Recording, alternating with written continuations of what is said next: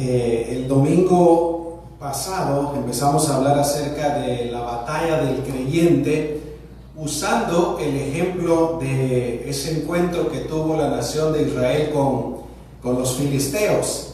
Y más específicamente, aunque todavía no hemos entrado en eso, la pelea entre David y Goliat. Amén.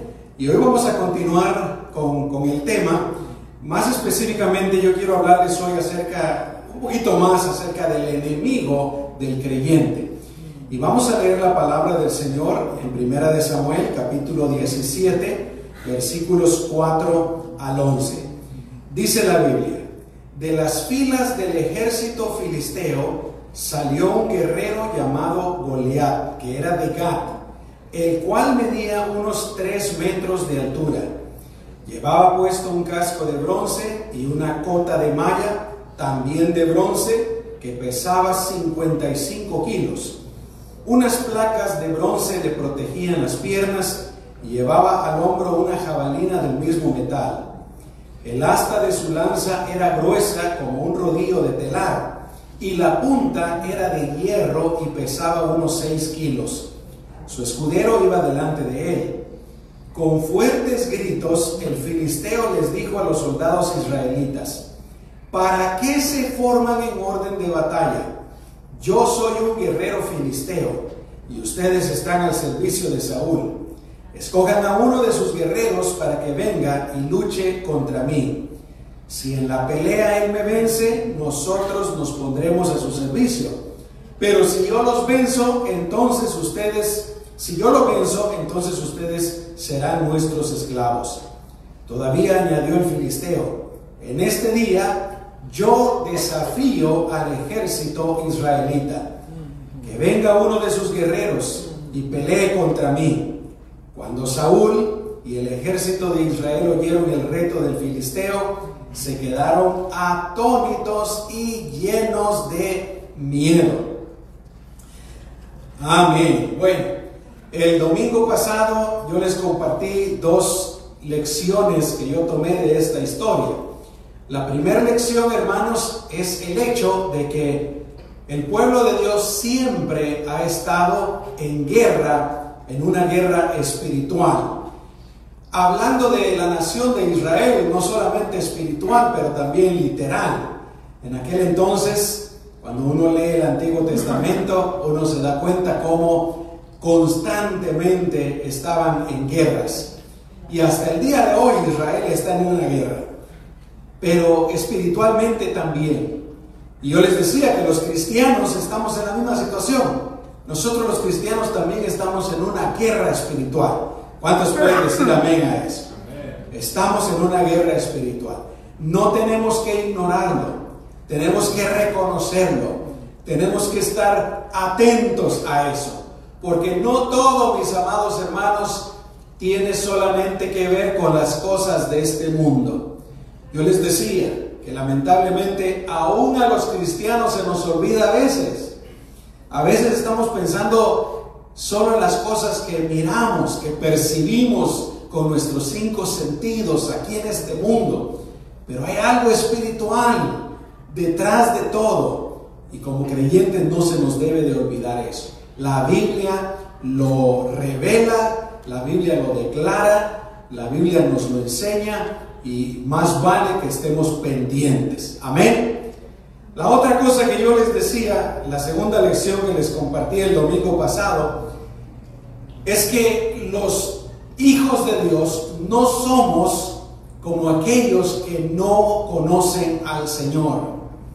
Para ilustrarlo, les decía yo que en esa guerra literal, en esa batalla literal entre eh, Israel y los filisteos, dice la Biblia que había un gran valle en medio de ellos. Unos estaban de un lado, el pueblo de Dios estaba de un lado y los filisteos estaban del otro lado. Estaban separados. Y de ahí pues yo, yo tomaba este pensamiento, los hijos de Dios no somos como aquellos que no conocen a Dios, aquellos que no conocen al Señor. ¿Qué somos los hijos de Dios, hermanos? Somos lo que el Señor ha hecho en nuestras vidas, por su obra en nuestras vidas. somos perdonados, somos salvados, somos hijos de Dios, somos linaje escogido, sacerdocio santo, etc. Y yo les animaba, ¿verdad?, para que pensáramos en eso, para que, hermanos, no solamente también, ¿verdad? Pensemos en lo natural, no solo pensemos en lo, en lo de este mundo, ah, yo soy eh, fulano de tal, mi esposa es sutano, eh, trabajo en tal lugar, eh, nunca terminé la carrera en la universidad, no soy rico, y muchas veces aún hasta pensamos negativamente. No, hermanos, ante los ojos de Dios, nosotros somos algo diferente, algo muy valioso por lo que el Señor ha hecho en nuestras vidas. ¿Cuántos pueden decir amén a eso? Y tenemos que conocerlo, tenemos que creerlo, tenemos que confesarlo. Eh, o como les decía el miércoles también, ¿verdad? Tenemos que apropiarnos de esa verdad y, y confesarlo y vivir así. Cada día que nos levantamos, yo no soy cualquier cosa, yo soy un hijo, yo soy una hija de Dios. Amén. Eh, el Espíritu Santo mora dentro de mí, soy valioso, tengo propósito. Dios está cumpliendo sus propósitos en mi vida y, caminar, hermanos, erguidos, no, no de orgullo malo, sino, hermanos, como los hijos de Dios que somos. Amén. Muy bien, vamos a orar y entramos en la primera lección de esta mañana. Cierra tus ojos. Señor, gracias por tu palabra. Gracias, Señor, por las lecciones que estamos aprendiendo. Ayúdanos, como decía un momentito, a no solamente conocer esas verdades, pero creerlas, apropiarnos de ellas y vivirlas, Señor, vivirlas en nuestras vidas, en el nombre poderoso de Cristo Jesús. Amén y amén. Muy bien. No somos como los del mundo por lo que el Señor ha hecho en nosotros. Y como no somos como los del mundo. Y Dios ha hecho una grande obra en nosotros. Es por eso, hermanos, que tampoco nosotros nos comportamos como los del mundo. Es por eso que también nosotros tenemos una vida diferente. Una vida que ha sido dada por Dios. Un estilo de vida diferente al del mundo. Diferente al de aquellos que no conocen la palabra de Dios y que no conocen a nuestro Señor Jesucristo. Pensemos en la nación de Israel y los filisteos. Los israelitas no eran como los filisteos.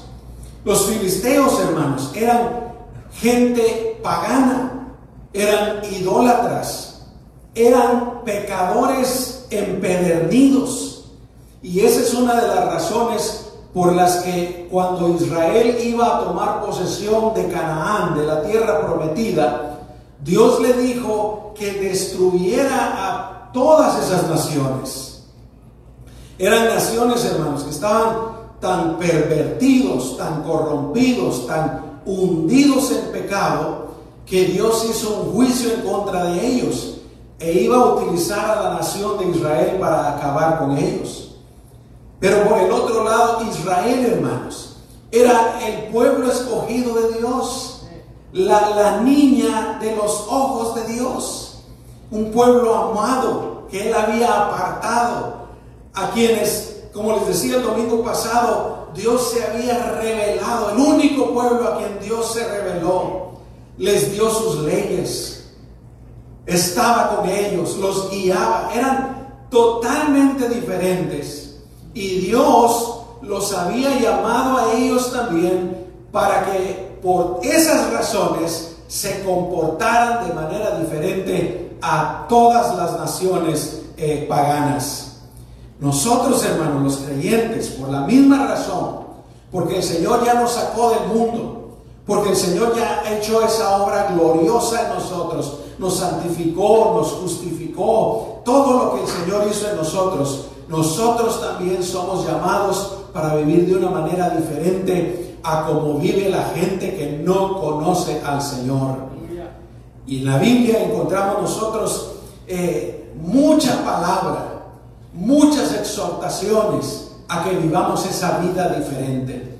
Déjenme que les comparta algunas de esas eh, exhortaciones o esas palabras en la Biblia. En Efesios capítulo 4, versículos 17 y 18, por ejemplo, dice, pero esto quiero decirles en el nombre del Señor.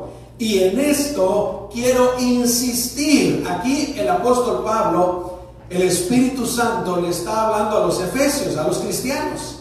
Y les dice, no vivan ya como la gente sin Dios. ¿Se dan cuenta, hermanos? No vivan ya como la gente sin Dios. ¿Por qué? Porque esa gente vive de acuerdo a su mente vacía. Esa gente tiene el entendimiento entenebrecido por causa de la ignorancia que hay en ellos. ¿Y cuál es esa ignorancia? La ignorancia de la palabra de Dios. La ignorancia de Dios. Pero yo creo que aquí también esto nos recuerda algo, ¿no?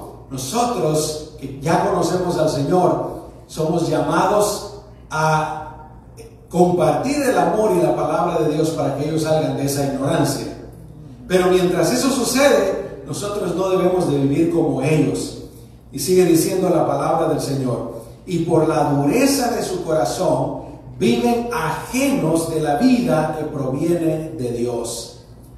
Escuchen lo que dice Efesios capítulo 4 versículos 22 al 24. Dice, en cuanto a su pasada manera de vivir, despójense de su vieja naturaleza la cual está corrompida por los deseos engañosos. Renuévense en el espíritu de su mente. Revístanse de la nueva naturaleza creada en conformidad con Dios en la justicia y la santidad de la vida. Y en Romanos capítulo 12, versículo 1 dice, así que hermanos, yo les ruego por las misericordias de Dios que se presenten ustedes mismos como un sacrificio vivo, santo, agradable a Dios. Así, así es como se debe adorar a Dios. ¿Cuántos pueden decir amén a eso, hermanos? Así es como se debe adorar a Dios. ¿Cuáles son las diferencias más grandes entre los hijos de Dios y los que no lo son? La primera diferencia, hermanos, grande, es que los hijos de Dios conocemos al Dios verdadero. Israel conocían al Dios verdadero. Por el contrario, los filisteos adoraban a Baal, un Dios que alguien se inventó y que definitivamente la idea vino del corazón de Satanás mismo.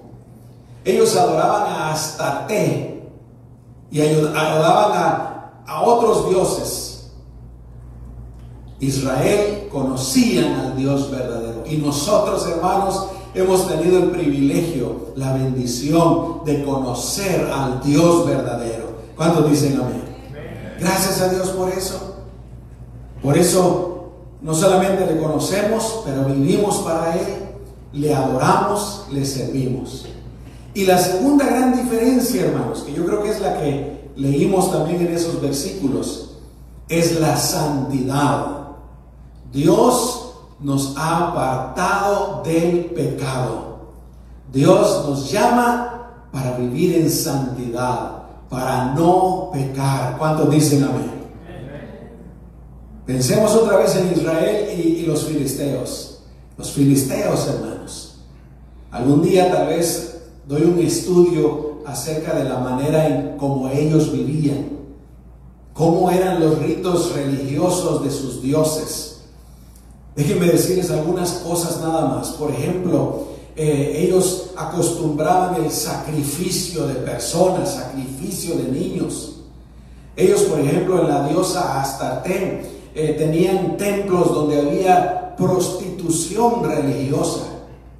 Algo sucio, algo asqueroso, pecado. Por su manera de vivir ellos eh, podían hacer lo que quisieran con relación al pecado. El pueblo de, Dios no, completamente diferente. Dios los había apartado de todo eso y les había dado las leyes y les había dicho, esta es la manera como, ustedes deben de vivir. Así es que las diferencias, hermanos, están en que conocemos al Señor y la santidad. Por eso es que nosotros los cristianos vivimos en santidad.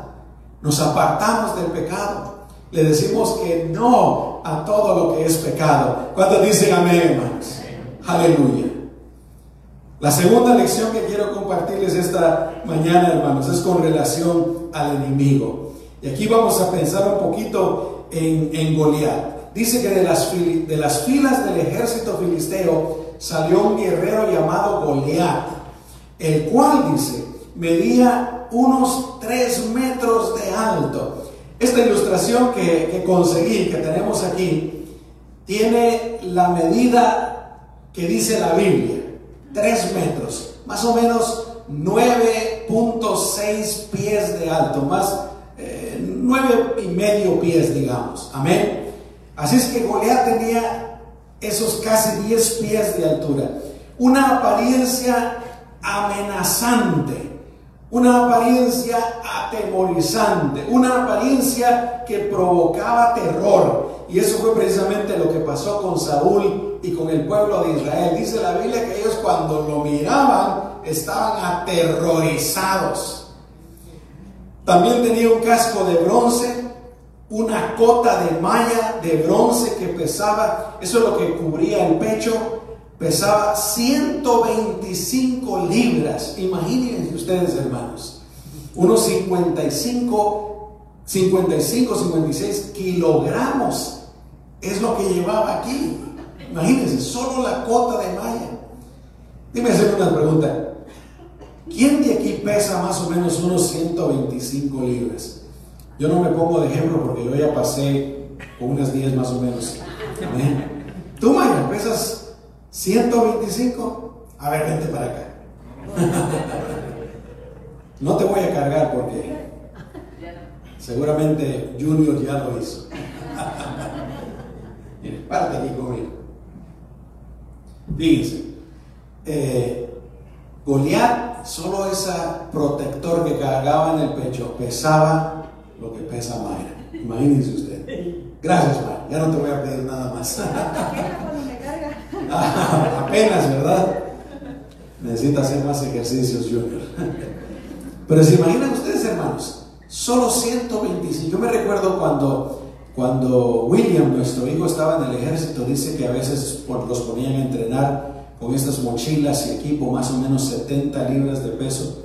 Más o menos así, Gabriel, ¿verdad? Mochila sola mochila y aparte el uniforme, botas, todo eso. ¿Se imaginan ustedes? 70 libras de peso, pero 125 libras en la coraza nada más. Dice que tenía unas placas de bronce en las piernas, una jabalina de bronce que realmente viene siendo como una espada, hermanos.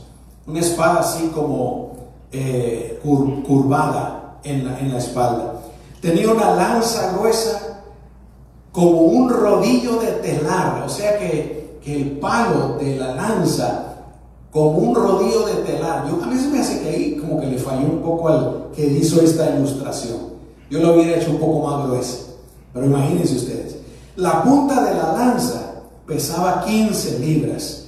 Y dice que delante de él iba su escudero, el que llevaba su escudo, algunas otras armas. O sea, pues, una apariencia invencible, una apariencia indestructible. Y hermanos, Goliat es una figura de nuestro enemigo. Y no solamente de nuestro enemigo, pero también muchas veces de, esos problemas que se nos vienen a nuestras vidas. Muchas veces de esos retos que se nos vienen a nuestras vidas. De, esas tribulaciones, de, de esas situaciones malas, negativas que vienen a nuestras vidas. ¿Por qué? Porque también cuando nos encontramos con ellas parecen enormes, ¿no es cierto? Parecen invencibles, parecen que, nos van a, a, tragar. Y eso es lo que yo creo que el pueblo del Señor pensaban cuando miraban que este Goliat salía. ¿Se imaginan ustedes, hermanos?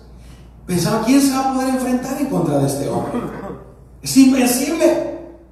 Y nosotros a veces también pensamos cuando tenemos algún problema, cuando tenemos alguna situación complicada, cuando hay algún tropiezo en nuestra vida, yo no puedo hacer absolutamente nada en contra de esto. Esto me va a vencer, me va a destruir, va a acabar conmigo, me, va a matar. Pero yo quiero recordarles, mis amados hermanos, desde ya que hay alguien más grande que está con nosotros. Pueden decir amén. Que es mucho más grande que ese enemigo, que cualquier enemigo que pudiera venir en contra nuestra. Y ese es Dios. Él es todopoderoso. Y, y Él sí, nadie lo puede vencer, nadie se puede enfrentar con Él. Y Él está con nosotros. Él está a nuestro favor, Él está a tu favor. Este Goliat también es una figura del diablo.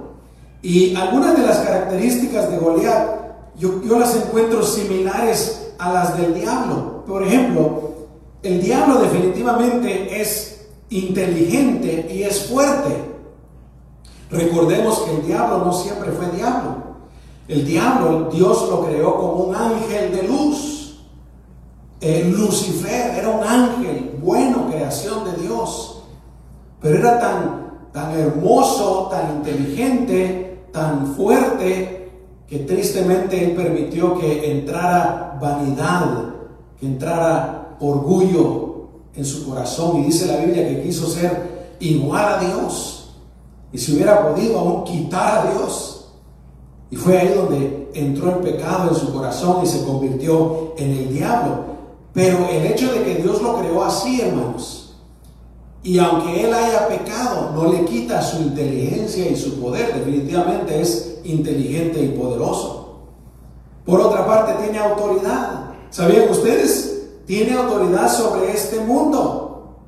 Autoridad que era de nosotros los seres humanos y que el diablo nos la robó allá en el jardín del Edén, cuando él se acerca a Adán y a Eva. La autoridad era de Adán y de Eva y de los seres humanos por consiguiente. ¿Se recuerdan lo que Dios le dice a Adán y Eva? Los pone para que ellos, eh, eh, la tierra, toda la creación esté sujeta a ellos. Dios le da la autoridad de la creación a Adán y a Eva a Adán más específicamente. Llega el diablo, lo tienta y le roba la autoridad. Y ahora él la tiene. La Biblia dice que el diablo es el príncipe de este mundo. Es el príncipe de este mundo. Dice que es el príncipe del poder del aire. Fíjense, primera de Juan 5, 19 dice, el mundo entero está bajo el maligno, quiere decir bajo su control, bajo su autoridad. Hermanos, es por eso que el mundo está como está. Y es por eso que el mundo va en la dirección en la que va. Que nunca se nos olvide eso. Porque realmente el que está sobre el control de este mundo es el diablo. Amén. Hay gente que, ora, ¿verdad? Paz para el mundo. Pero hermano, si uno lee la Biblia, uno se da cuenta que no va a haber paz para el mundo hasta que Cristo venga y establezca su reino. Lo que el mundo pide, ignorando la palabra de Dios, no va a suceder. Nosotros conocemos la verdad. Y nosotros sí podemos pedir lo que es correcto, ¿no? Fíjense, la apariencia de Goliat era terrible. ¿Cuál es la apariencia del diablo, hermanos? También nos han pintado una figura diferente, ¿no? A veces lo, presentan como un chivo con cuerpo de persona, o como un hombre con cuernos de color rojo, con cola, con un tenedor, no sé cómo se llama. ¿Un qué? Trinche. ¿Verdad? Pero, alguna vez, hermanos, ustedes se habían puesto a pensar qué dice la Biblia acerca de la apariencia del diablo. ¿Alguna vez se habían puesto a pensar en eso? ¿Cómo es el mundo, no? Que nos mete ideas en la cabeza que no son ciertas y a veces nosotros cargamos esas ideas ahí en la cabeza. Interesante, ¿no? Por eso es siempre importante, hermanos, ir a la fuente, ir a la palabra de Dios. Y la Biblia, hermanos, dice que el diablo es un espíritu. Y por ser un espíritu, en la Biblia no se describe la apariencia del diablo. En ninguna parte se describe cómo se mira, cómo, cómo es el diablo. Lo que sí hace la Biblia es que nos da algunos indicios que nos ayudan a conocerlo. Por ejemplo, la Biblia lo describe como alguien que anda como un león rugiente, como un león rugiente, dice, viendo a quién devorar. La Biblia lo llama el gran dragón, la serpiente antigua. Y ahora pongan atención a esto, porque yo creo que esto es más importante todavía. La Biblia, la palabra de Dios dice que se disfraza, oiga bien, se disfraza como un ángel de luz. Esto es como algo hermoso, como algo bueno, como algo inofensivo.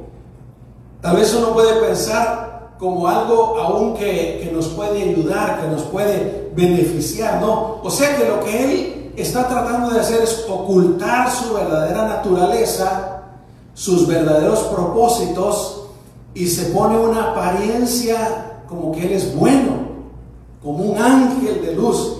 Segunda de Corintios 11, 14 dice, y esto no debe de sorprendernos, porque hasta Satanás mismo se disfraza de ángel de luz.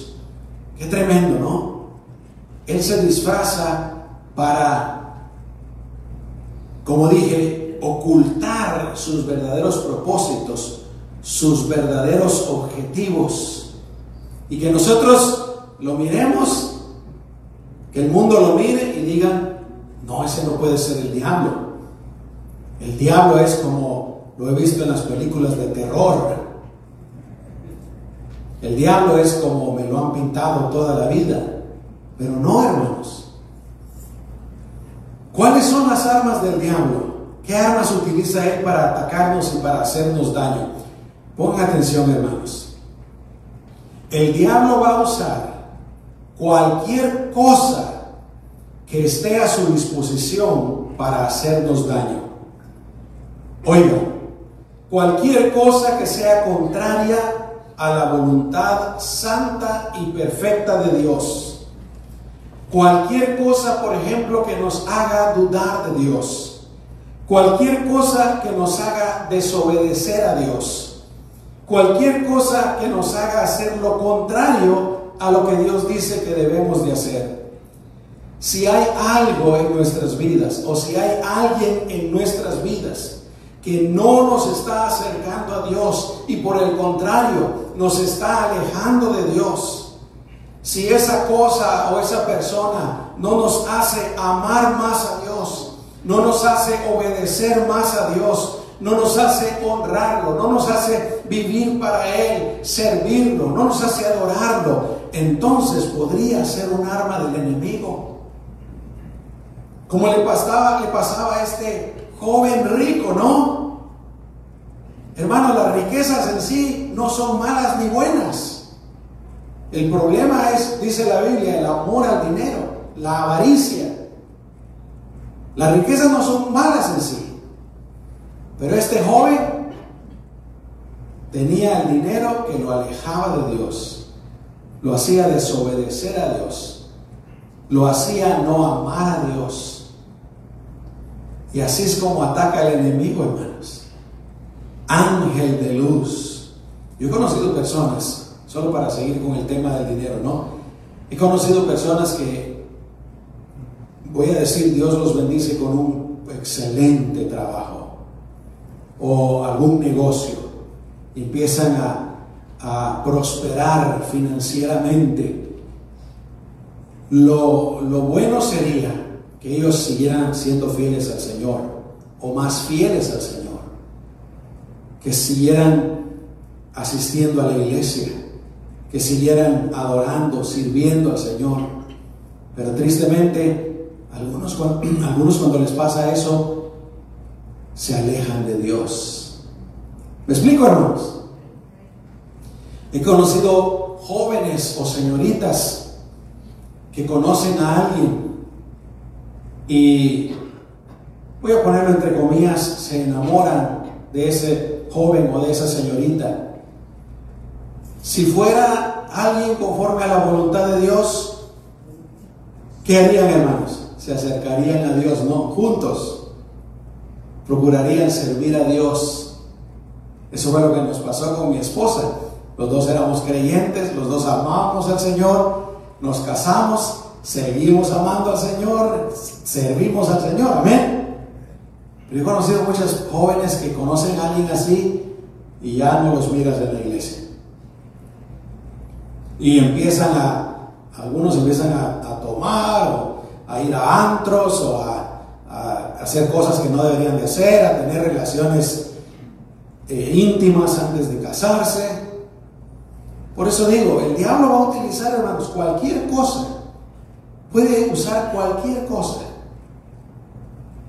con tal de engañarnos. Y es por eso tan importante que estemos bien con el Señor todo el tiempo. Dicen amén, hermanos. Que estemos bien con el Señor. Bien con el Señor. Nosotros no somos como los que no conocen al Señor por lo que el Señor ha hecho con nosotros. Nosotros, por eso, nos comportamos de una manera diferente, una manera que honra y agrada a Dios. Pero sobre todas las cosas, hermanos, y termino con esto, no hay gigante. Hasta ahorita no hemos encontrado cuando David se encuentra con Goliat, porque, hermanos, David es un ejemplo de lo que nosotros deberíamos de hacer siempre. Pero quiero terminar con esto. No hay gigante que venga a tu vida que te pueda hacer daño y te pueda destruir si Dios no lo desea, hermano, si Dios no quiere. Y es por eso que tenemos que confiar en el Señor. Es por eso que debemos de creer en el Señor. Es por eso que debemos de aferrarnos al Señor. ¿Cuántos dicen amén? Y a lo mejor alguien en esta mañana vino a la iglesia y tal vez en este momento está enfrentando algún problema, alguna tribulación, alguna situación grave, alguna situación difícil. Y tú estás viendo esa situación como un gigante, algo que jamás tú podrías vencer. Nunca. Yo creo que eso es lo que pensaban los soldados, ¿verdad? ¿Quién soy yo? ¿Quién soy yo para ir a pelear con este gigantesco hombre?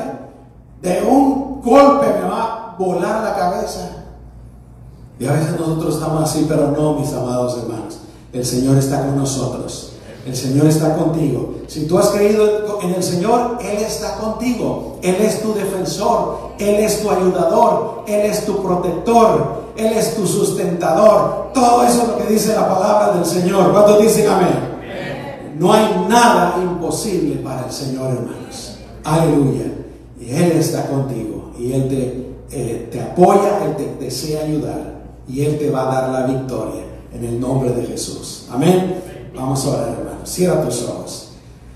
Señor, en esta preciosa mañana, te damos gracias, Señor, por tu amor, por tu bondad, por tu misericordia. Gracias, Señor. Te adoramos, te honramos y te bendecimos. Y en esta mañana, Señor, venimos creyendo en ti. Venimos confiando en ti. Venimos, Señor, dependiendo de ti y creyendo que no hay problema, no hay situación, no hay circunstancia, no hay dificultad, no hay tropiezo, no hay monte, no hay gigante, Señor, que se pueda poner delante de nosotros a quien tú no puedas acabar y a quien nosotros, Señor, como hizo David en tu nombre, con tu ayuda, nosotros no podamos vencer y conquistar. En el nombre de Jesús lo creemos con todo nuestro corazón. En el nombre poderoso de Cristo Jesús. Gracias.